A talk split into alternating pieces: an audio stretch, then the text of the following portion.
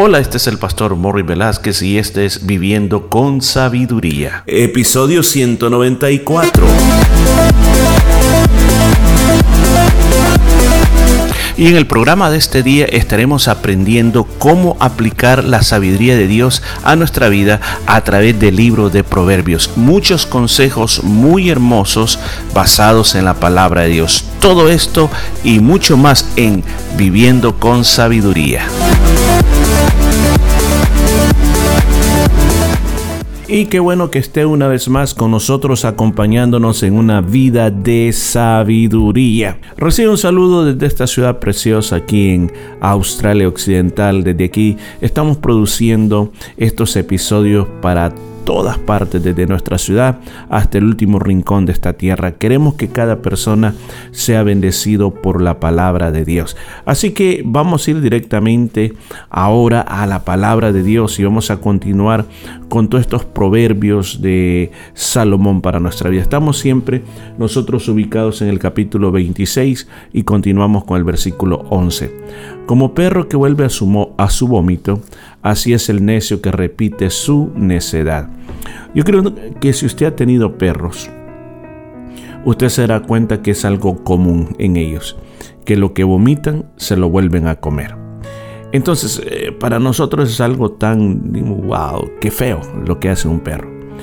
Pero de la misma manera, así compara lo que hace el necio. El necio, como no quiere escuchar a nadie, tiene sus propios caminos, su propia idea, su propia manera de ver la vida, nunca va a aprender. Entonces, ¿qué es lo que sucede al nunca aprender? Simplemente va a estar repitiendo lo mismo.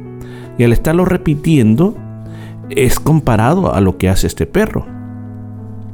Hay una frase muy famosa que se dice en la política y en la historia que dice algo así. Aquellos que no aprenden de la historia están condenados a volver a repetirla. Y es bastante controversial cuando uno mira, lo mismo está pasando. ¿Por qué pasa lo mismo? Porque es que los hombres no aprendemos. Es por la necedad.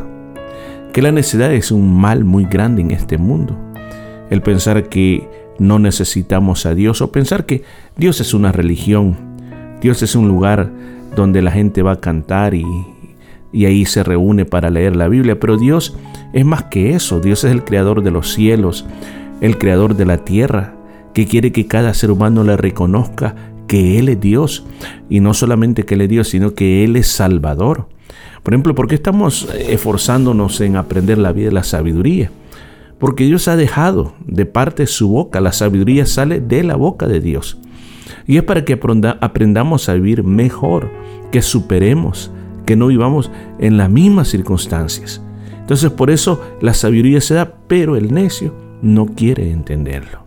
Versículo 12 dice, ¿has visto hombre sabio en su propia opinión? Más esperanza hay del necio que de él.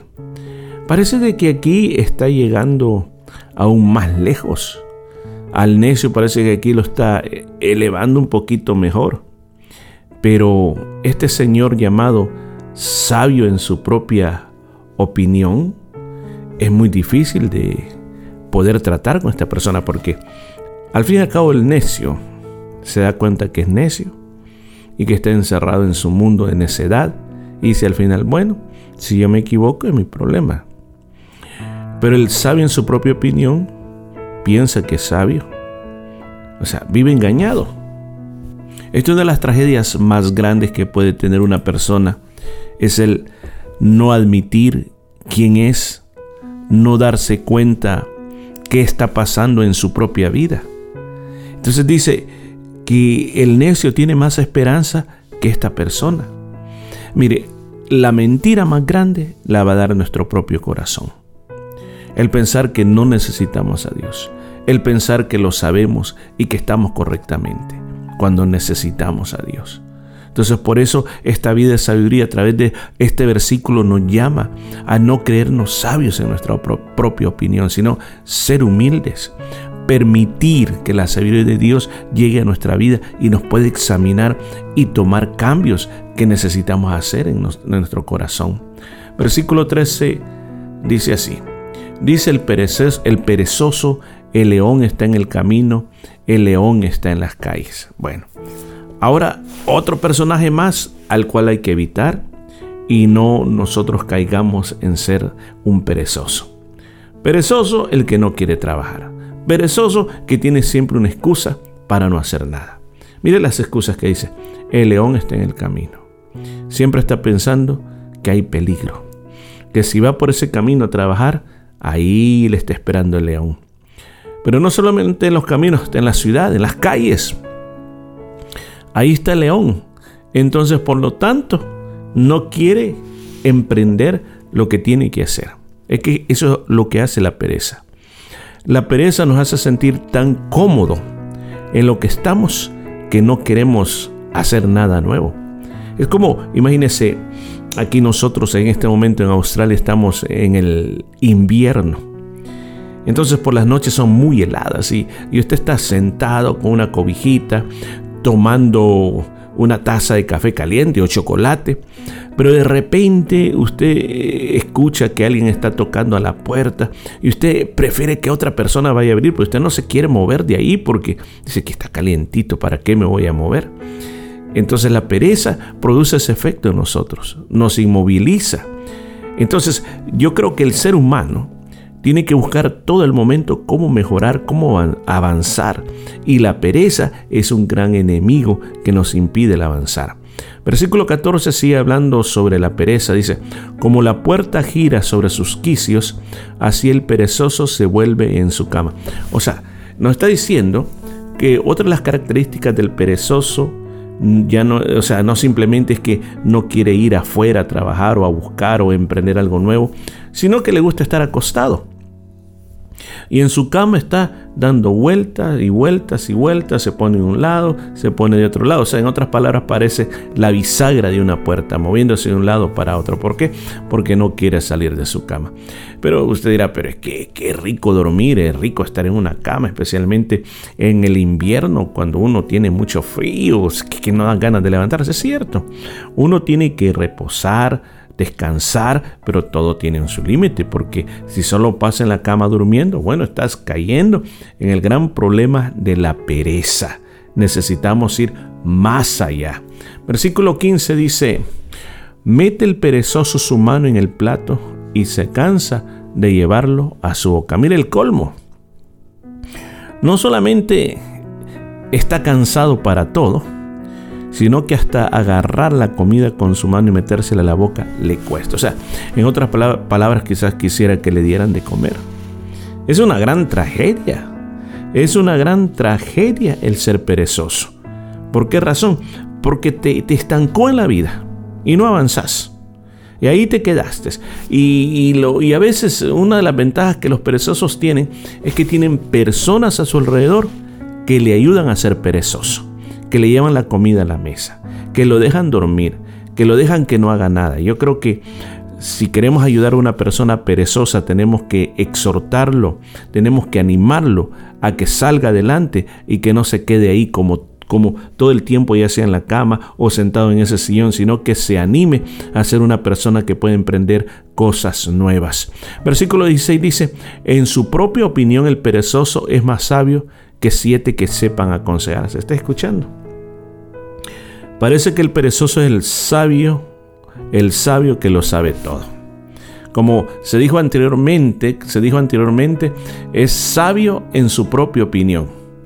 Y se recuerda lo que dijo ese versículo, que esos sabios en su propia opinión están tan mal que ahí un necio sale en carroza, un necio se lleva la copa de oro. ¿Por qué razón? Porque estos están muy mal, porque siempre van a encontrar un argumento para defender por qué son como son.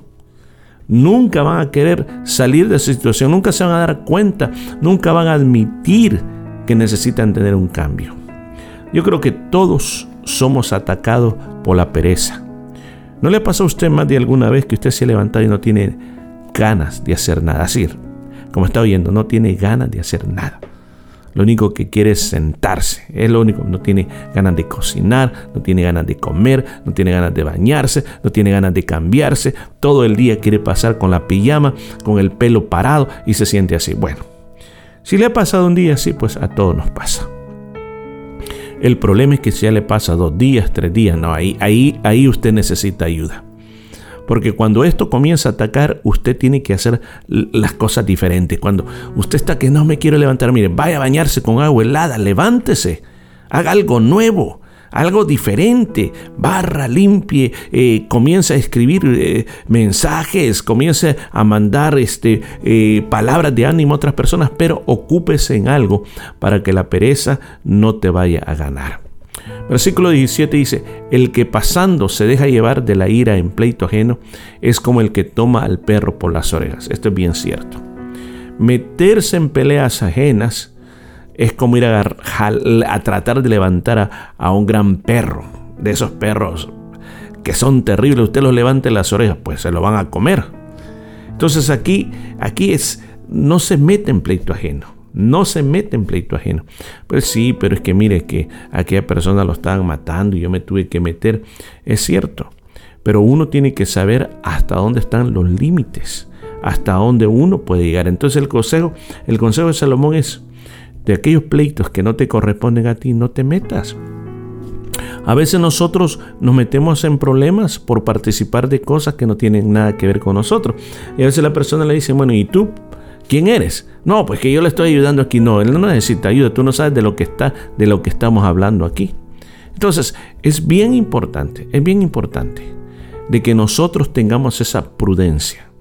Esa prudencia que si hay personas que están en sus propias discusiones, dejémoslo ya se van a arreglar. ¿Se acuerda aquel dicho que decía que entre hermanos y casados nadie mete la mano? O sea, eh, porque ellos se van a arreglar y después van a estar peleados contigo porque te metiste. Es algo tremendo. Yo recuerdo cuando era pequeño eh, con mi mamá, recuerdo que me, me, llevó a la famosa feria internacional. Y ya cuando veníamos de regreso a tomar el autobús, vemos que pasaba algo. Un hombre estaba pegándole a una mujer y a los gritos que ella daba, rápido llegó la policía. Y agarraron al hombre y le comenzaron a dar. Le dieron así, se, mira así, con otro hombre pelea. Y le pegaban y le pegaban. Y se levanta la mujer del sol y comienza a pegarle al policía. Y le dijo, deje mi esposo, lo va a matar, déjelo, déjelo, déjelo. Y recuerdo que el policía le dijo, mujer, usted está loca, él le está pegando y ahora usted me está pegando, pues que le siga pegando. Y se fue, y ya no le hicieron caso. A veces, a veces le digo, hay cosas que, pasan así de esa manera, de que uno no, no, sabe cuál es la situación por la cual es la realidad de ese pleito y a veces queremos tomar lados en situaciones así. Aquí nos dice, no, no, tranquilo, guarda tu distancia, guarda tu distancia y si hay oportunidad de dar un consejo y si te quieren oír, pues está bueno, pero lo contrario, no te metas. Bueno, mire cuántos consejos hemos recibido este día que Dios los ponga siempre en nuestro corazón, pero sigamos recibiendo más de esta vida de sabiduría. Así que continuamos el día de mañana con más de esta vida de sabiduría. Y esto fue todo por este día. Nos escuchamos el día de mañana.